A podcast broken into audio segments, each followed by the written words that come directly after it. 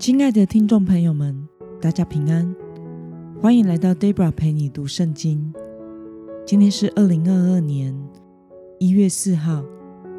今天我所要分享的是我读经与灵修的心得。我所使用的灵修材料是每日活水。今天的主题是相信预先工作的神。今天的经文在约书亚记。第二章一到七节，我所使用的圣经版本是和合本修订版。那么，我们就先来读圣经喽。嫩的儿子约书亚从石亭暗中派两个人做探子，说：“你们去窥探那地和耶利哥。”于是二人去了，来到一个名叫。喇合的妓女家里，在那里睡觉。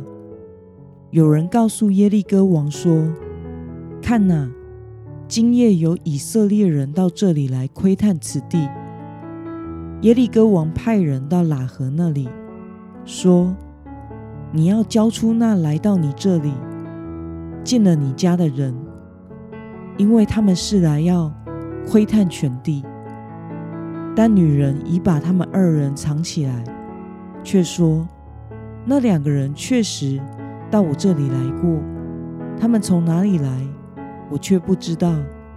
天黑要关城门的时候，他们就出去了。他们往哪里去，我也不知道。你们赶快去追他们，就必追上。其实这女人已经领二人上了房顶。”把他们藏在他摆列在屋顶的亚麻梗中。那些人就往约旦河的路上追赶他们，直到渡口。追赶他们的人一出去，城门就关了。让我们来观察今天的经文内容。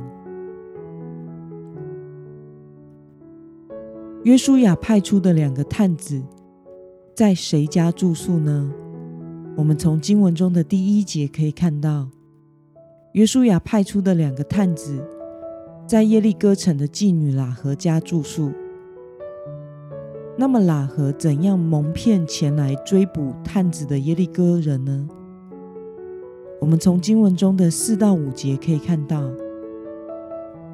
喇合将两个探子藏起来，然后对追捕探子的耶利哥人说：“那两个人确实有来。”但是他们在天黑要关城门的时候，已经出城去了，要他们快去追赶他们。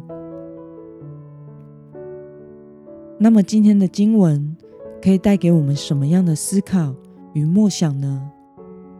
喇合为什么要藏匿那两个探子，并为他们说谎？在新约希伯来书十一章三十一节记载着，因着信。喇合曾友善地接待探子，就没有跟那些不顺从的人一同灭亡。因此，喇合虽然知道自己的城镇可能会被攻击，却仍然藏匿了探子。这显示出他敬畏神的心以及对神的信心。因此，因着喇合对神的信心与勇气。这两个探子得以在迦南地保住性命，并且体验到神在任何情况中都有计划性的预先的工作。那么，看到喇合因着相信神预先的工作而保护那两个探子，你有什么样的感想呢？我想，喇合是用神的眼光来看待这件事情。这两个探子对耶利哥城的居民而言是敌人，如果放他们走，就会对耶利哥城不利。但是在喇合的心里明白，以色列人攻打耶利哥城是出于神的心意，他明白他们也必成功，因此，因为相信神的旨意必然成就，他就冒着生命的危险。去保护那两个探子。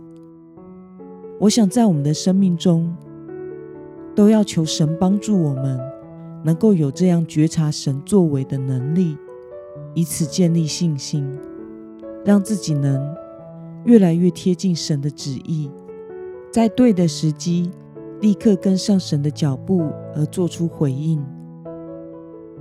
Debra 在去年七月一号被派任到现在的教会牧会。当时因为疫情在三级的关系，因此教会中所有的聚会都是暂停的，都是采用网络聚会。我无法见到任何的会友，连执事同工也不太熟悉。在这样的情况下，要如何牧养和教导呢？在祷告中，我默默的求神引导。就在六月初的时候。偶然听到关于 Podcast 网络广播的用处以及流行趋势，于是，在第一时间我就感觉到这是一条出路，立刻上网开始查询我所需要预备的设备。在准备搬家、经济较为紧绷的时期，仍然心一狠，就买下了现在的设备，开始录制。读经、灵修心得分享。搬到新的教会的家后，距离正式上任只剩下一周。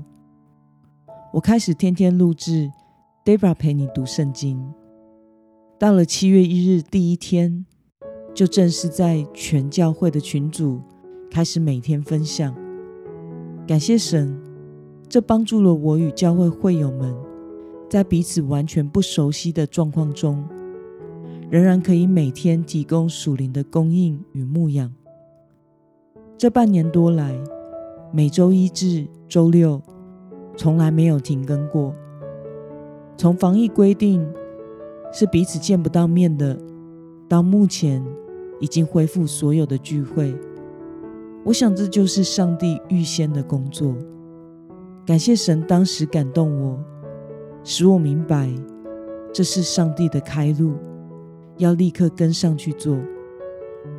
如今牧会的生活已经渐渐的稳定，这个 Podcast 网络广播事工仍然持续进行着，喂养着会众，也使我每天必须用心的写灵修笔记，大大训练了我的属灵纪律。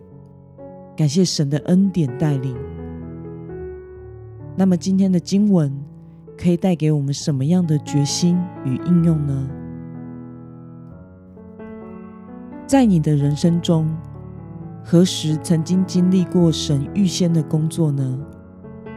怀着对神预先工作的信心，今天的你要去实践的事是什么事呢？让我们一同来祷告，亲爱的天父上帝。感谢你是那一位有计划的工作，并且创世成中的神，在每一件事上，你都有美好的心意。求主赐给我们，能在生活中有觉察你作为的能力，并且以信心来跟随你，使我们能用你的眼光来看待任何事，并且在你的带领和作为中。完全的信靠你，奉耶稣基督的名祷告，阿门。